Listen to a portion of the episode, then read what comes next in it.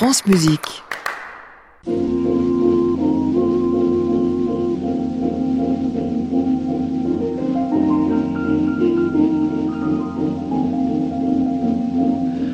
le jour, toute la nuit.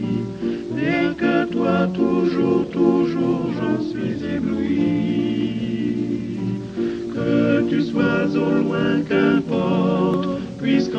tendrement je t'emporte, oh mon amour,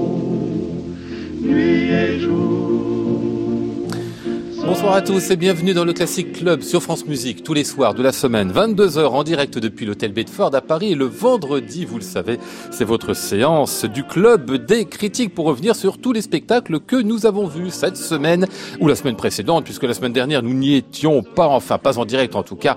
Ils ont vu plein de choses, entre autres le postillon de Longjumeau à l'opéra comique, Lady Macbeth à l'opéra de Paris et Manon de Massenet à Bordeaux. On parlera de tout cela ce soir avec Emmanuel Giuliani de la Croix, Christian Merlin du Figaro et de France Musique et Michel Le Parouti qui représentera ce soir Opéra Magazine. Nous sommes ensemble jusqu'à 23h.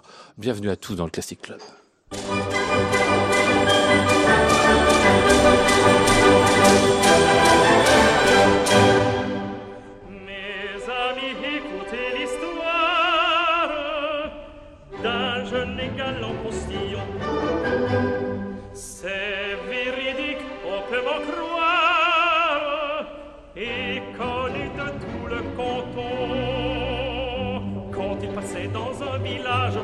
Beau sexe était ravi, et le cœur de la plus sauvage galopait en groupe avec lui. Oh, oh,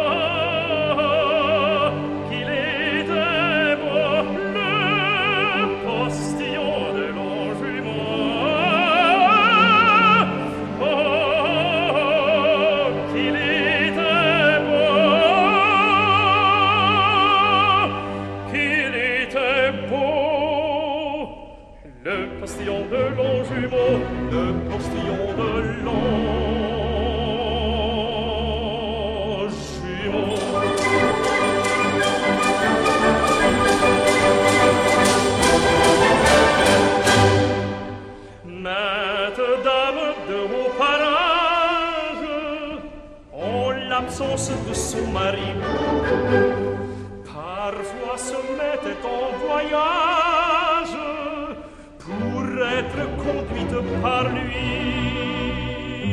Au procédé toujours fidèle, on se cadre à postillon. S'il verse parfois une pelle, ce n'était que sur le gazon.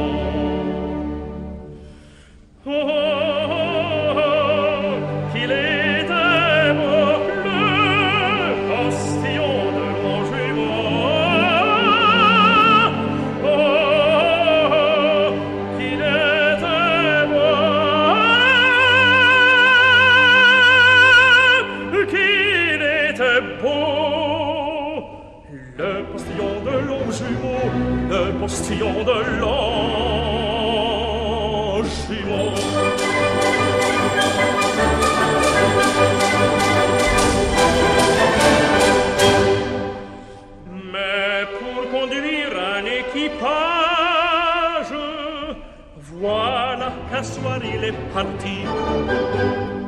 Depuis ce temps, dans le village, on n'entend plus parler de lui. Mais ne déplorez pas sa perte, car de l'humaine suivant la loi, la reine du Nil déserte de ce sujet la nommé roi.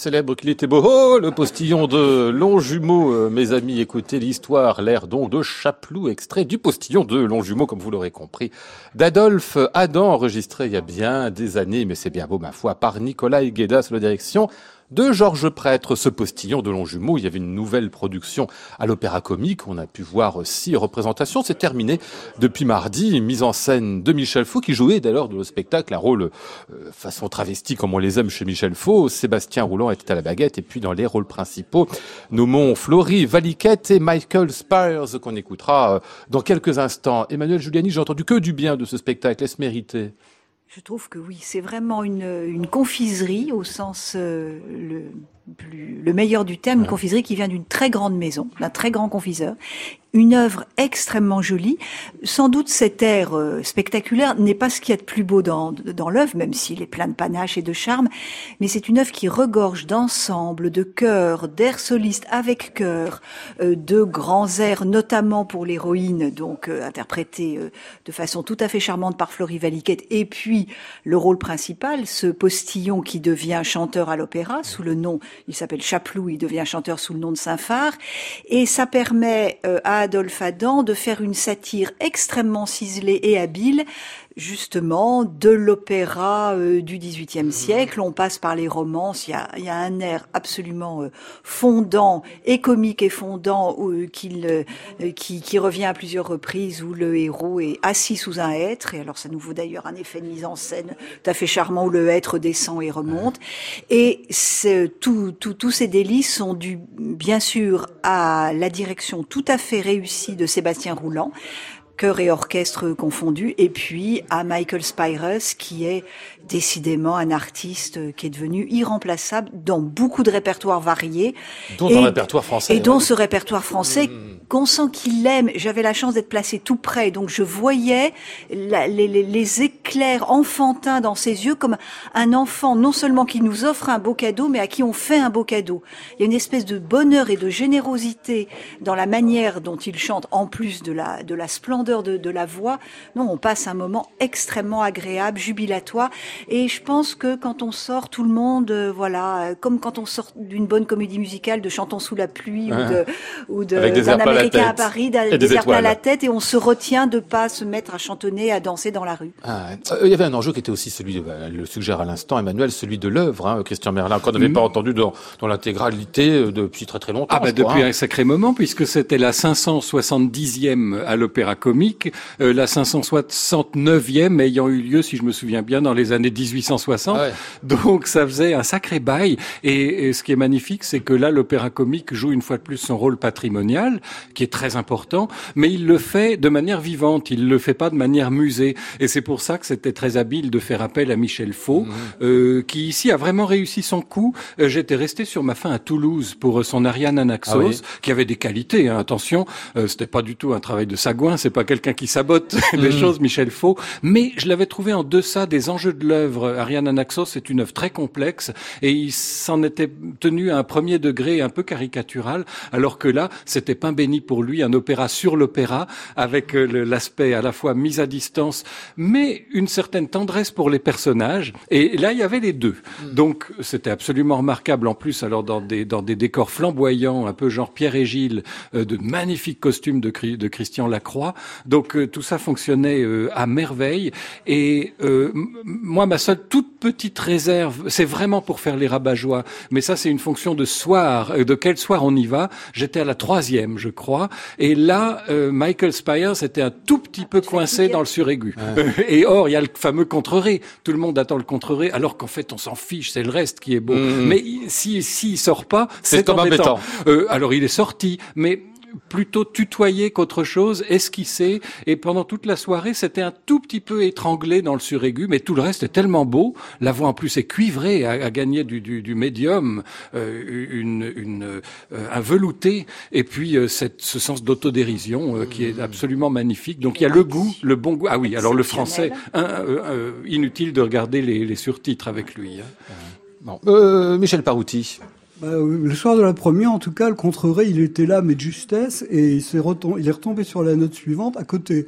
Mais euh, d'abord, c'était la première, donc il devait avoir une sacrée trouille, d'autant plus qu'il savait qu'on l'attendait au tournant, bah et que malheureusement, on on attend toujours le ténor. Alors, ça n'avait pas été joué, je vais juste dire une chose, ça n'avait pas été joué depuis très longtemps à l'opéra comique, mais ça avait été donné à Longjumeau il y a au début des années 2000. Ah oui. Et J'imagine qu'Alain Jubo, euh, on l'avait relativement peu vu, malheureusement. Une ouais. oui, c'est une production qui venait de Dijon, je crois, dont on avait peu parlé, avec des chanteurs euh, sympathiques, mais bon, qui n'avaient rien à voir avec cela. Mais là, c'est vrai, bon, mes petits camarades l'ont dit, c'est le plaisir complet. Mais ce répertoire que certains ont tendance à mépriser, on va l'entendre pour se faire plaisir. Donc, si vraiment euh, on se fait pas plaisir, il vaut mieux s'en aller. Et là, c'est vrai que c'était un bonheur. Mais Faux avait réussi ça comme il avait réussi Ciboulette. Oui. Sur la même idée. Euh, Il était, il était bien sur scène, euh, Michel Faux, parce qu'il est son apparition. Euh, il s'appelait Rose, si Ouais. je ne m'abuse, avec- avec une robe à panier euh, Rose. rose, une, une- une énorme perruque avec des plumes. Et d'ailleurs, à un moment, il enlève la robe, mais on le voit en déshabillé. Non. Ah, mais si, oui. absolument. Et il esquisse des pas de danse euh, ex- extrêmement gracieux. Ah non, il non, est- mais là, il, s'amuse. Il adore ce genre de truc. Il s'amuse complètement. Mais sans en faire trop, hein. Il n'en fait pas des il, tonnes. c'est-à-dire, il, il sait où s'arrêter. Voilà. Et donc ça, c'est très très bien. Et, et la jeune Florie Valiquette, qui nous vient du Québec, me rappelait à l'instant euh, Emmanuel Giuliani. Excellente comédienne, très prime sautière, Ouais. jouant très bien les deux personnages, parce que à de son postillon chanteur, elle, elle, euh, c'est une jeune, euh, je sais pas si elle est aubergiste, et puis elle, hérite d'une opportunément d'une tante, et donc elle devient une, héritière fortunée, et elle joue très bien euh, au point de vue, voilà, du, jeu dramatique. La voix au début est peut-être, j'étais comme Michel à la première, un peu timide, un peu en deçà, et puis peu à peu, elle a pris son assurance et elle était très bien, et notamment, elle a au début de l'acte 2 ou 3, voilà que je ne sais plus, un grand air et qu'elle a très bien assumé, et elle fait un couple vraiment charmant avec euh, avec Michael Spires. Non, non, c'est très. Et puis, il y a le Guérinal aussi, qui est, oui, qui est comme très, très toujours, bien. extrêmement bien, Très extrêmement bien. fin comédien. Ouais. On va écouter, si vous voulez bien, puisque ce qu'on a parlé de lui, euh, Michael Spires, c'est pas dans ce répertoire-là, Euh, c'est dans du Donizetti, mais c'est euh, en français tout de même.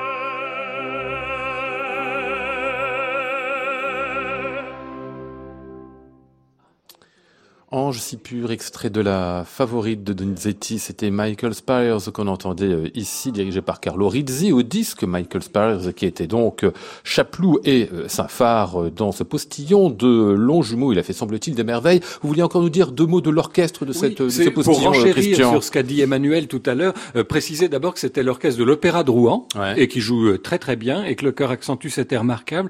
Et j'ai été sensible au fait que la direction de Sébastien Roulant euh, montrait qu'il aimait ce répertoire et qu'il avait compris d'où ça venait. Et Adolphe Adam, c'est pas du tout quelqu'un qui fait du zimboum. Euh, c'est un musicien extrêmement fin et délicat.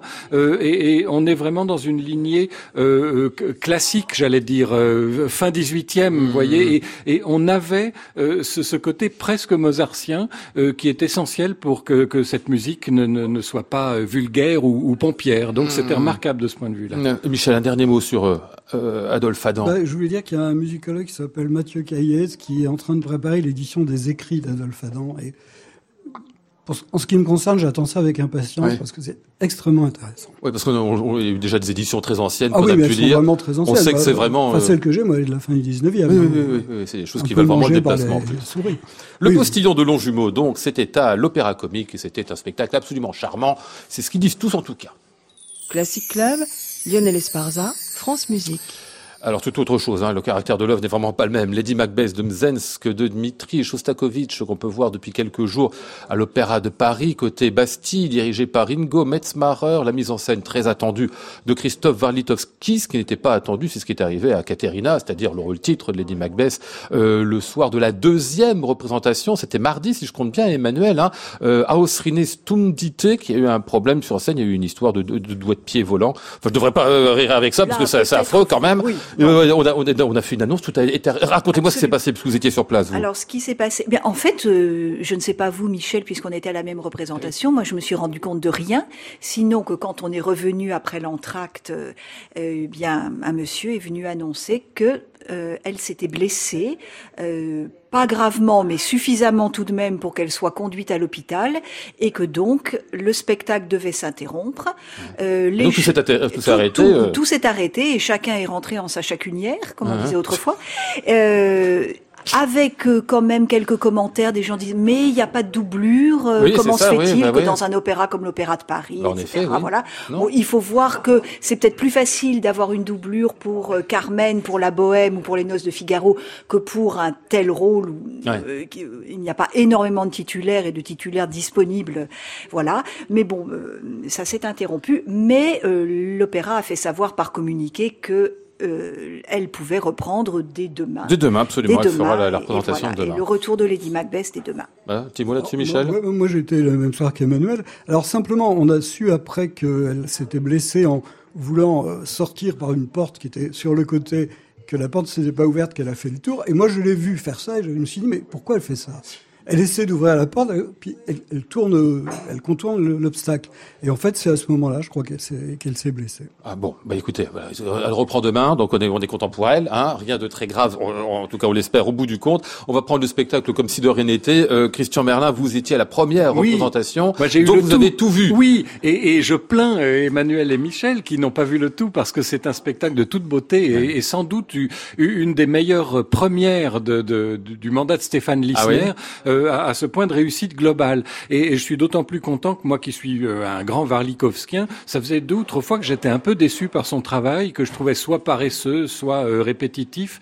Et là, j'ai trouvé qu'il avait atteint un, un très bon point d'équilibre entre son univers propre, son esthétique, et euh, une certaine littéralité. En fait, il hmm. raconte l'histoire. Ça surprend presque de la part de Varlikovski parce que souvent c'est quelqu'un qui aime créer des associations, euh, euh, des associations d'idées ou d'images un peu plaqué sur euh, mm. sur l'intrigue, euh, mais il nous plonge dans un univers euh, bah, complètement glauque et de cauchemar, mais qui est bel et bien euh, celui de l'histoire. Oui, c'est pas un opéra gay, gay vraiment. Ah, c'est hein. pas la bibliothèque rose. D'ailleurs, Staline avait trouvé à la fois la musique chaotique et l'intrigue pornographique. Mm. ce qu'elle est d'ailleurs. Ce hein. qu'elle est, tout à fait. Et Staline était un ancien séminariste, donc ça rigolait pas.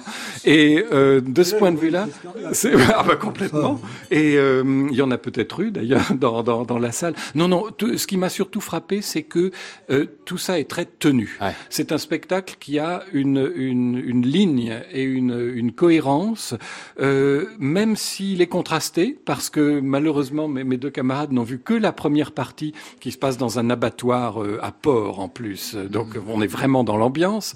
Euh, mais après, il sait faire évoluer le récit à mesure que, que l'action évolue.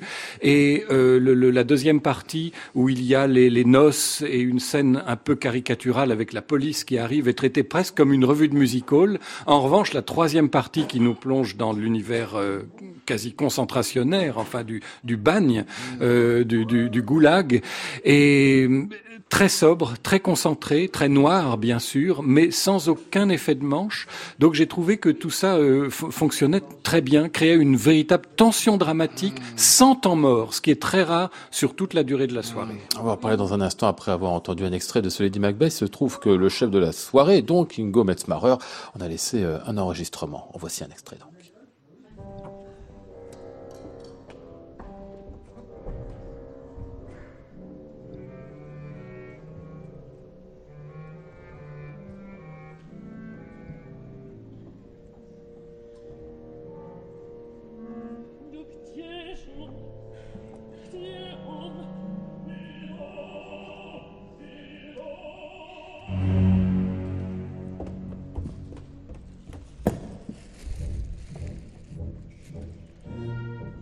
Что такое?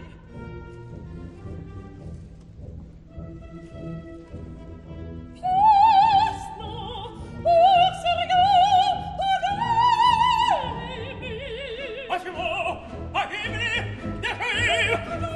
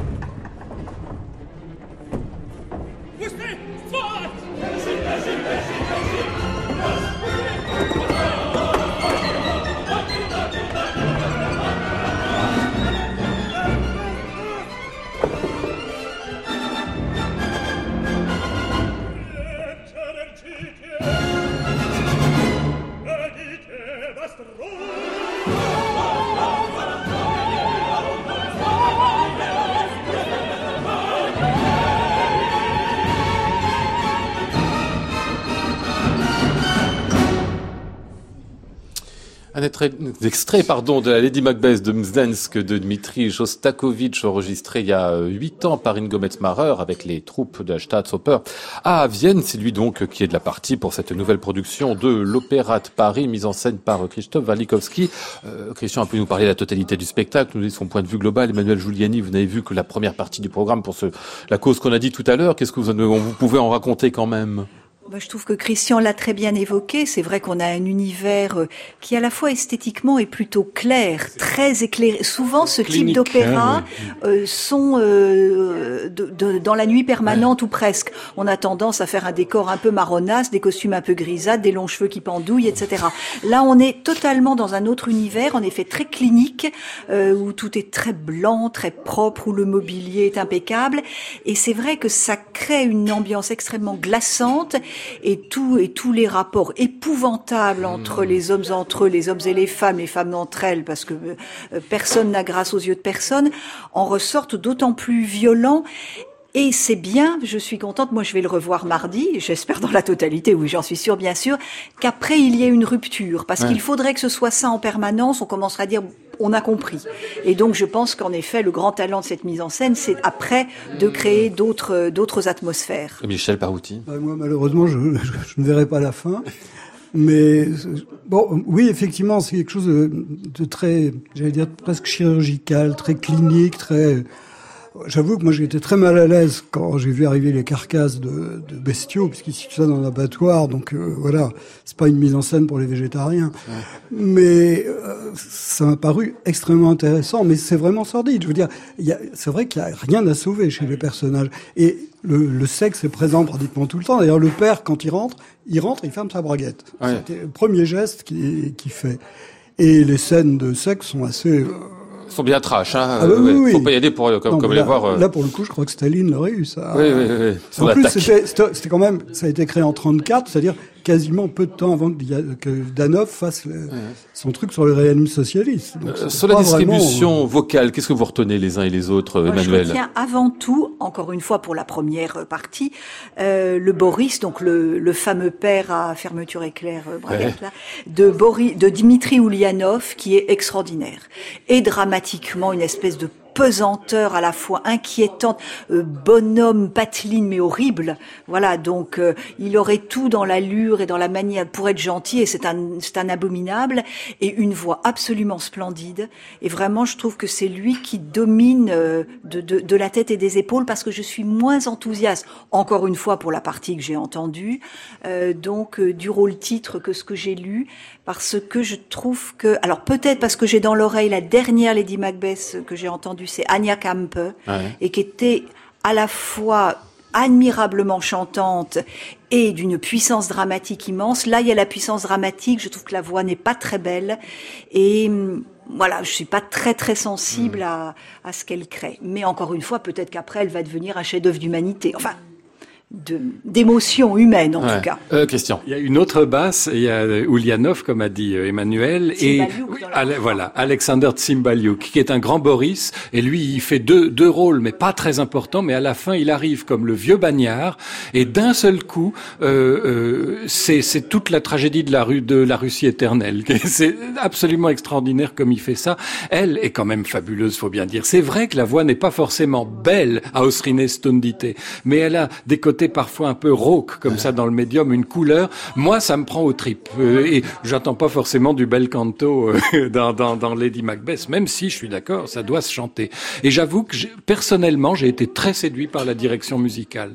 on va y euh, revenir après. Michel, un dernier mot sur la distribution? Ben, Moi, j'attends pas, oui, Christian a raison, on n'attend pas vraiment des chanteurs belcantistes pour chanter ça. Alors moi, je fais plus attention à l'investissement dramatique et humain que euh, aux qualités intrinsèques de la voix. Moi, ce que j'ai entendu m'a semblé extrêmement intéressant. Et justement, la, direction de Metmacher avait l'air, elle aussi, totalement au scalpel, totalement. C'est un spectacle qui met très mal à l'aise quand même, volontairement, et on est, on est content d'être à la limite d'être mal à l'aise, mais je crois que le but est atteint et c'est très très passionnant. vous êtes un petit peu plus réservé sur cette direction, vous, je crois, Emmanuel. Oui, hein? euh, c'est absolument impeccable. L'orchestre, comme il peut le faire de temps en temps, il le fait assez souvent, joue somptueusement bien, que ce soit en touti ou parce qu'il y a des moments très chambristes aussi, et notamment le début de l'opéra et d'une douceur euh, maléfique et absolument extraordinaire. Et l'orchestre joue formidablement bien. Moi, je trouve que c'est une œuvre où, dès, au bout d'un quart d'heure, on doit être complètement euh, poignardé au fond de son fauteuil. J'avoue que je ne l'ai pas été. Je crois qu'on peut ça aller un peu d'investissement. Beaucoup, beaucoup plus loin dans l'impact dramatique de la direction. Hmm. Oui, je, je, je pense que c'était un choix. Enfin, en tout cas, c'est son esthétique. Euh, euh, je comprends ce que dit Emmanuel. Moi, j'ai adhéré, mais tout en me disant, ça ne sonne pas comme beaucoup de, comme des Gergiev, par exemple, qui, qui, font euh, exploser ça littéralement. Comme un Petrenko. Euh, aussi, lui reste presque, j'allais dire, ça, ça, fait cliché, tant pis, mais euh, assez germanique au fond. Mm. Sa direction est très construite. Euh, il n'y a pas de débordement expressionniste ou grotesque, mais euh, il y a, je trouve une grande expressivité dans ce traitement.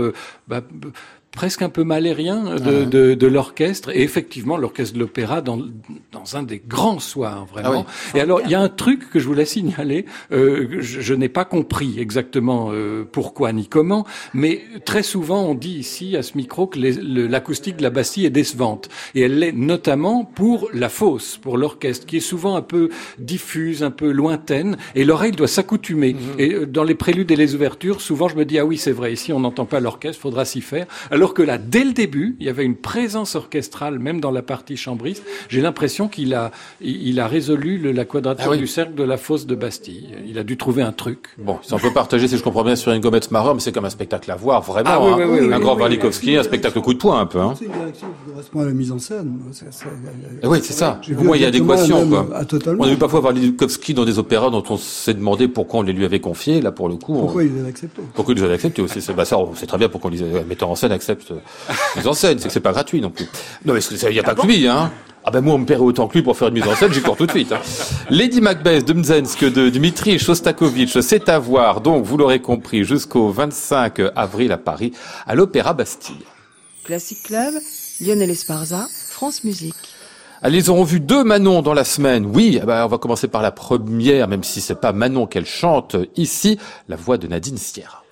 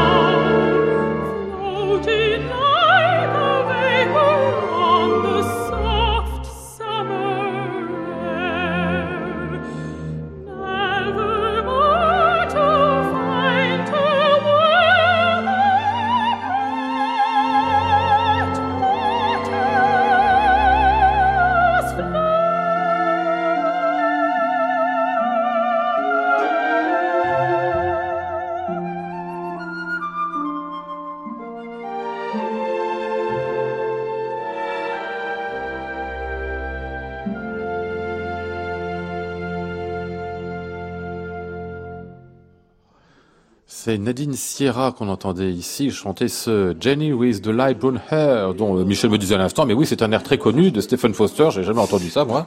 C'est très connu, oui, pardon, bah, ça vient très bien, vous regardez plein de commisération. Euh, Nadine Sierra, qui était donc euh, Manon à l'Opéra de Bordeaux euh, pour cette nouvelle production de l'Opéra de Massenet, dirigée par Marc Minkowski, le patron des lieux, avec la mise en scène d'Olivier Pi, également de la distribution Benjamin Bernheim ou encore Alexandre Duhamel. Pour ne citer que, j'ai l'impression que les avis sont un peu partagés sur le spectacle. Alors on va commencer par le positif, si j'ai bien compris. Michel, justement. Bah écoutez, moi je suis un peu à l'égard d'Olivier Pis que Christian est à l'égard de Varlikovski. Oui, admirateur inconditionnel. mais je dirais Olivier Pi et Pierre-André Weitz, parce que ça, je n'arrive absolument pas à séparer l'un de l'autre. C'est une vision commune, c'est une esthétique commune, c'est une pensée commune. Et cette mise en scène, c'est une pensée. Et elle est très simple, la pensée. Bernheim, au début, arrive et dit euh, il y a deux choses. Chevalier des Grieux, hein. Voilà, il y a deux choses en moi que, qui suscitent toujours la même admiration le ciel étoilé au-dessus de moi et la loi morale en moi, c'est-à-dire la critique de la raison pratique d'Emmanuel Kant. Au début de la deuxième partie, il dit euh, quelque chose qui se termine par, et c'est l'épître aux, Corinthiens de Saint Paul. En fait, toute la mise en scène est résumée là. Et tout le spectacle est là. Alors effectivement, c'est une Manon transposée à l'époque contemporaine. C'est une Manon où le personnage même de Manon visiblement sous l'influence de son cousin, devient relativement rapidement une prostituée, peut-être un peu trop vite. Mais je trouve que c'est, euh, moi, c'est une vision qui m'a extrêmement touché. Ça rappelle d'autres spectacles de Pi. Ça rappelle sa Carmen, ça rappelle ses contes d'Hoffmann. Alors, on peut leur reprocher de faire toujours la même chose, mais il y a beaucoup de grands artistes qui font toujours la même chose. En tout cas, c'est une chose à signaler aussi, c'est que pour la plupart des interprètes, c'était des prises de rôle. Ce qui était quand même très risqué. Et c'est un spectacle qu'on va revoir avec une autre distribution à l'Opéra Comique. Moi, c'est une des productions de Manon qui compteront dans celles que j'ai pu voir. Mmh. Emmanuel? Alors pour la partie euh, vocale, même si je suis pas très sensible à la voix de Nadine Sierra, que je trouve un tout petit peu euh, vinaigrée par moment, euh, c'est vrai que c'est un plateau vocal qui tient tout à, tout à fait la route.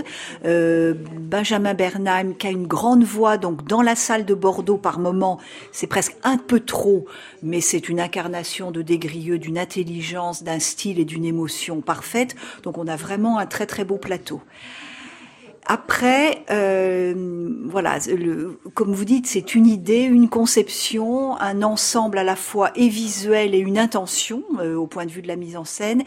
Et personnellement, peut-être une vision peut-être un peu trop traditionnelle que j'aime de Manon, mais moi j'aime un peu comme dans Traviata, voir l'évolution d'un personnage mmh. et voir une ingénue, certes rouée et certes qui aime un peu trop le plaisir, comme on lui a dit dans sa famille, qu'on envoie au couvent, qui devient comme le dit très bien euh, un article dans le programme qui est un être en état d'apesanteur morale et donc qui prend un peu euh, de manière perméable comme une éponge tous les vices qu'elle rencontre au fur et à mesure pour finir néanmoins comme une grande amoureuse mais il est trop tard. Et moi j'aime voir évoluer un personnage et j'aime pas voir immédiatement une fille qui se met en nuisette et qui ondule du croupion. Mmh. Et je trouve que ah, ça dépend qui. voilà. Et, et voilà. Et, elle est quand même très jolie en Ah, mais elle est ravissante. Mais si vous voulez, dramatiquement. je trouve que dramatiquement, le... personnage n'a plus aucun intérêt. C'est trop euh, unanime, trop direct. Trop tout de suite, et après tout le temps pareil. Oui, moi, je suis pas voilà. Donc, pas d'accord.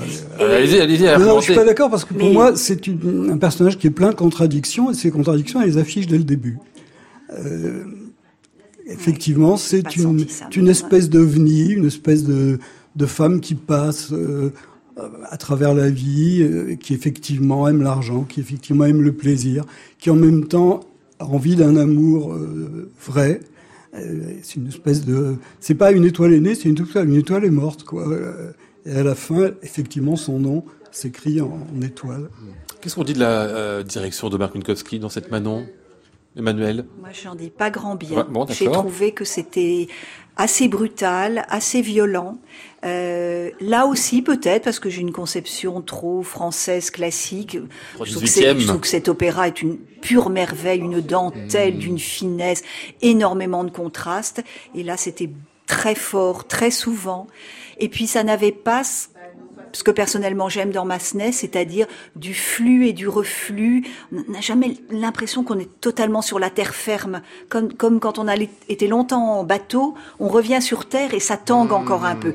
Voilà, il faut que ça tangue. Et là, ça tangue pas. C'est waouh non, mais c'est pas une direction qui est faite pour flatter l'oreille comme on peut l'attendre dans la musique de Massenet, mais c'est pas non plus une mise en scène qui est faite pour flatter les yeux.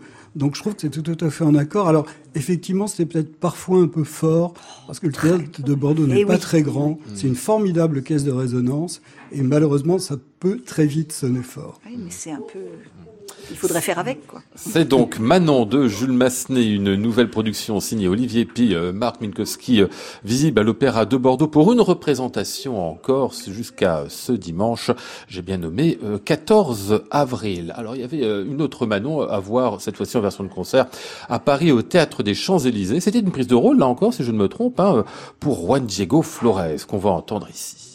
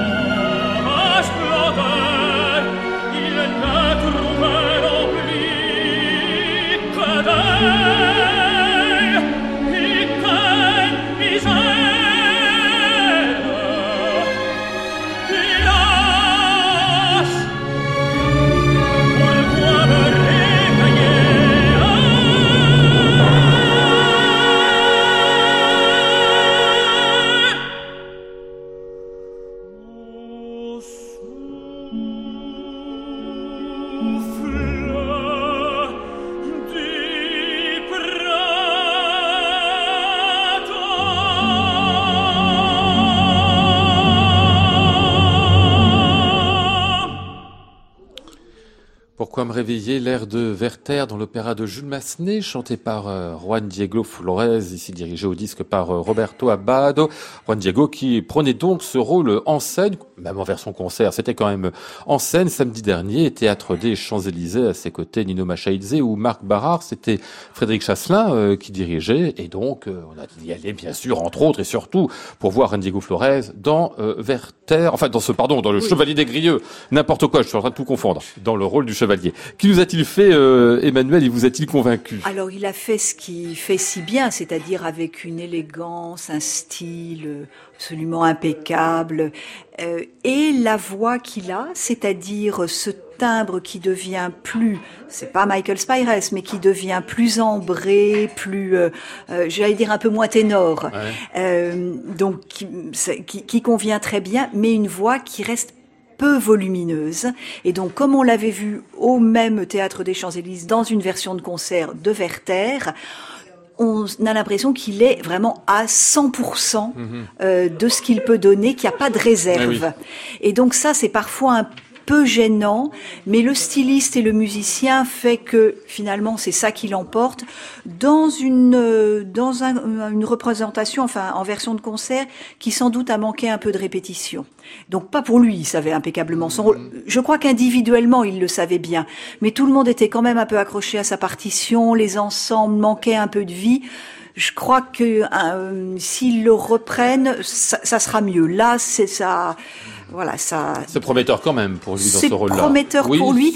Mais euh, je me souviens que notre camarade euh, Richard, qui est absent aujourd'hui, le dit souvent. Euh, c'est de ces voix qui, avec la maturité, n'évoluent pas forcément ah hmm. en, volume et en possibilité d'incarner d'autres rôles. Il en a envie et c'est vrai que ça peut être problématique. Hmm. Juan Diego Flores qui incarnait donc le chevalier des Grieux dans cette Manon au théâtre des Champs-Élysées samedi dernier. Classic Club, Lionel Esparza, France Musique. Sauberland, c'est le titre d'un spectacle qu'on pouvait voir au théâtre des Bouffes du Nord. Il reste d'ailleurs une représentation encore euh, ce dimanche, un spectacle conçu par Bernard Faucroux, l'ancien directeur du festival d'Aix-en-Provence, mais qui se trouve être aussi depuis bien longtemps organiste et compositeur. Il a repris avec Martin Krimp et Katie Mitchell, le premier pour le livret, la seconde pour la mise en scène, les Dichterliebe, les Amours du poète euh, de Robert Schumann, et ont construit une forme de spectacle avec donc le cycle de Schumann et intercaler des pièces de Bernard Faucroux sur des textes de Martin Krimp, euh, deux protagonistes principaux côté musique, Julia Bullock, soprano, et Cédric Tiberghien au piano, une sorte d'expérience, euh, qu'est-ce qu'on peut dire, vocale, lyrique, euh, théâtrale, Christian? Tout ça à la fois, et poétique. Bernard Faucroux avait vraiment envie de renouer avec l'activité artistique après de nombreuses années comme directeur d'institution, ce qu'il a fait très bien, et il collabore ici avec des, des gens euh, qui étaient ses complices euh, attitrés euh, au Festival d'Aix-en-Provence. C'est vraiment, Faucroul fait partie de ceux qui ont poussé Katie Mitchell comme metteuse, mmh. metteuse en scène d'opéra. Et alors, il a aussi toujours cru aux petites formes, pour des raisons à la fois économiques, mais aussi esthétiques, pensant que c'était une des manières de faire évoluer le, le genre lyrique. Alors là, c'est quelque chose d'un peu hybride.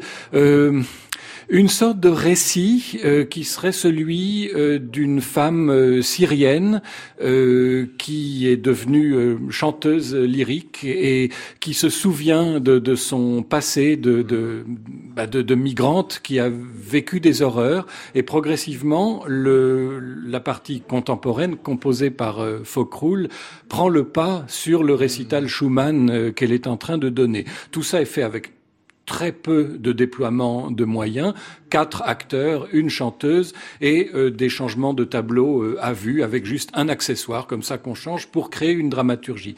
Malheureusement, cette dramaturgie n'est pas toujours assez tendue et tenue, si bien qu'il y a un énorme problème, pour moi peut-être le premier problème de gestion du temps, mmh. euh, qui fait que alors qu'au début on est plutôt intéressé et même favorable, à un moment donné, on n'en peut plus parce que ça n'en finit pas et il n'y a pas assez de contraste mmh. euh, pour rendre la chose vivante. En revanche, euh, euh, il y a une chose qui, moi, euh, personnellement m'a fait très grand plaisir, c'est que je m'apprêtais en gros à découvrir la musique de Bernard Faucroul. J'en ignorais à peu près tout. J'avais juste entendu quelques pièces comme ça. Et je trouve que ce qu'il a composé là est très beau. Mmh. Euh, et il y a notamment une écriture pianistique pour euh, jouer ici par Cédric Tiberghien, qui est extrêmement expressive et qui a un sens harmonique et un sens de la résonance qui m'a franchement séduit. Mmh. Il a l'air moins convaincu, euh, Michel Parouti. Euh, non, je partage l'avis de Christian pour faire court en disant que le plus intéressant de la soirée, c'était effectivement la musique de Bernard Faucroul, que très franchement, moi j'ai envie de, de, réentendre. et pour laquelle euh, Tiberghien s'est montré très, très excellent. Euh, je l'ai pas trouvé terrible dans Schumann. J'ai trouvé que son piano manquait de poids, manquait de profondeur, manquait de, manquait de chair. J'ai pas vraiment aimé la dame qui chantait Edith Lieb, qui est une pièce que j'adore. Et surtout, ce qui m'a profondément énervé, c'est le, le, prétendu prétexte dramaturgique. Euh, moi, je trouve que ça ressemblait un peu plus à de la masturbation intellectuelle qu'à autre chose. D'ailleurs, bon, je peux dire ce que j'ai dit à Christian en sortant. Bah, allez-y, dites-le si c'est pas. Là, je vais me faire attaquer à la sortie. Mais... Ah non, non, alors, bah, J'ai dit, il y a des moments, je sors du théâtre et j'ai envie de commettre un meurtre. Ah bon, euh, carrément. Je me suis rarement autant ennuyé. Vrai, il a et ça ne dure qu'une heure et quart. Ah oui, bon, ah bah, c'est pas nécessairement bon signe pour le spectacle. Hormis la musique de Faucroul, il y a aussi le poèmes de Martin Krim qui, en revanche, sont extrêmement intéressants. Qu'est-ce qui va pas alors? Qu'est-ce qui pêche chez l'organisation bah, générale, la conception générale? Les deux ensemble se hein. desservent. En fait. Question de dramaturgie, je crois vraiment, d'organisation. Euh, même par exemple peut-être de, de, davantage imbriquer Schumann et Faucroul, parce qu'ici on a une sorte de gros paquet Schumann puis de gros paquet Faucroul. Euh, je, je, vraiment une question on saisit de. pas le propos. En fait. euh, oui, oui, oui. L'esthétique du gros paquet, c'est pas très tentante. Allez, très belle chose, mais le tout ne, oui, ne, ça, ne, ça, ça, ne prend pas tout à fait. Ça prend pas pour très bien. Euh, le pays enchanté, euh, bien sûr, c'est donc à voir encore pour une représentation au Théâtre des Bouffes du Nord euh, à Paris euh, ce dimanche, et puis ça partira ensuite en tournée un peu partout en Italie, à Weimar, à Bruxelles et encore à l'Opéra de Lille.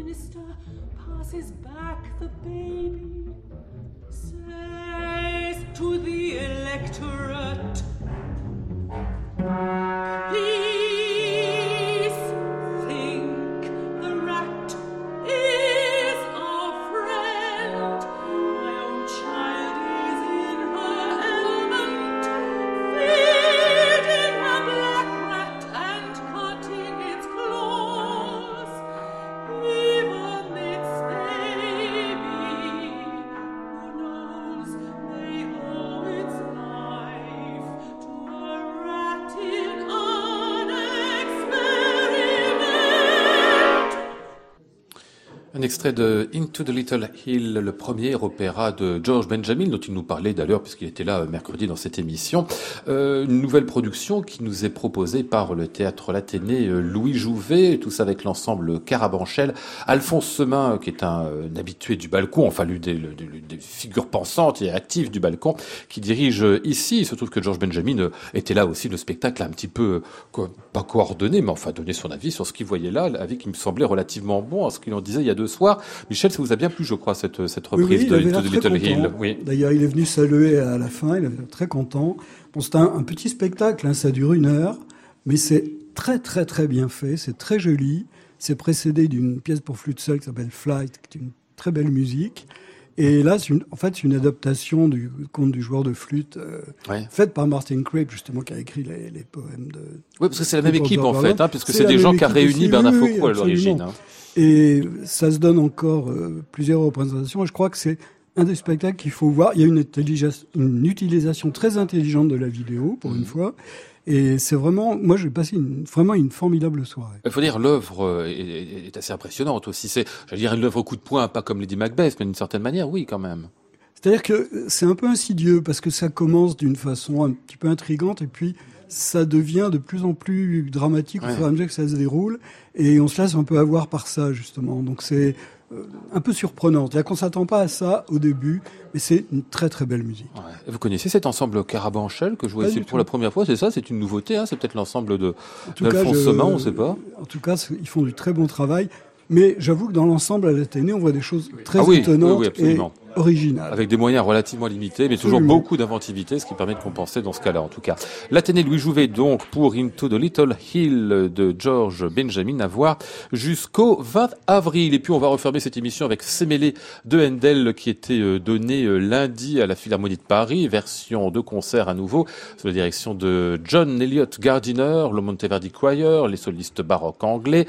Je vais nommer euh, deux rôles féminins, Lucille Richardot et Louise Alder. Euh, ma, femme y était, mais elle, était très contente, mais comme elle n'est pas tout à fait objective avec euh, avec Handel, moi je veux un avis, un vrai.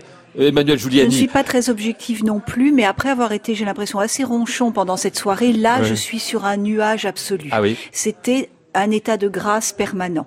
Sémélé est une des œuvres les plus dramatiquement les plus puissantes de Handel parce que euh, il n'y a pas du tout ces petits tunnels euh, qu'on peut avoir dans d'autres œuvres qui sont sublimes, mais des moments où l'attention baisse un peu dramatiquement. Là, c'est jamais le cas les protagonistes étaient merveilleuses. Louise Alder, c'est une, jeune soprano sur laquelle il faudra vraiment compter, ah tant pour le charme physique que vocal, que l'intelligence.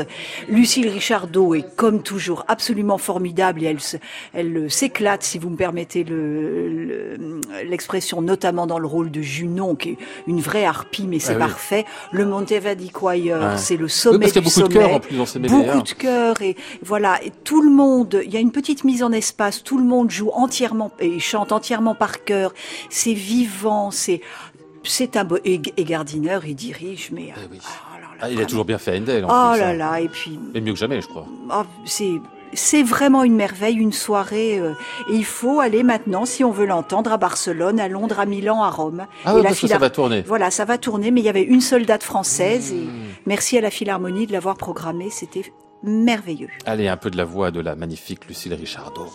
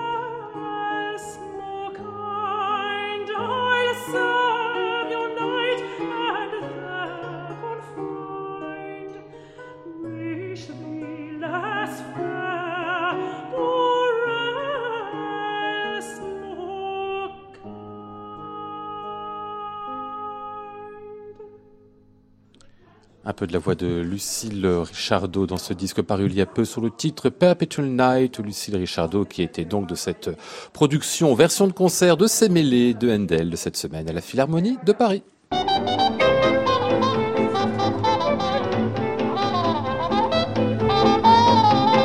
Nous étions ce soir avec Flora Sternadel, Maud Nourri, Antoine Courtin, Benjamin Perru et Frédéric Héroux. Voici le ciel peuplé de ces moutons blancs, voici la mer, troublée, spectacle troublant. Je vous souhaite à tous un très très bon week-end à l'écoute de France Musique et vous retrouve bien sûr lundi depuis l'hôtel Bedford pour une nouvelle semaine de Classic Club. J'entends la ville qui me dit bonsoir et moi sur le quai de la gare, je dis de mon mieux des mots d'adieu. À réécouter sur francemusique.fr.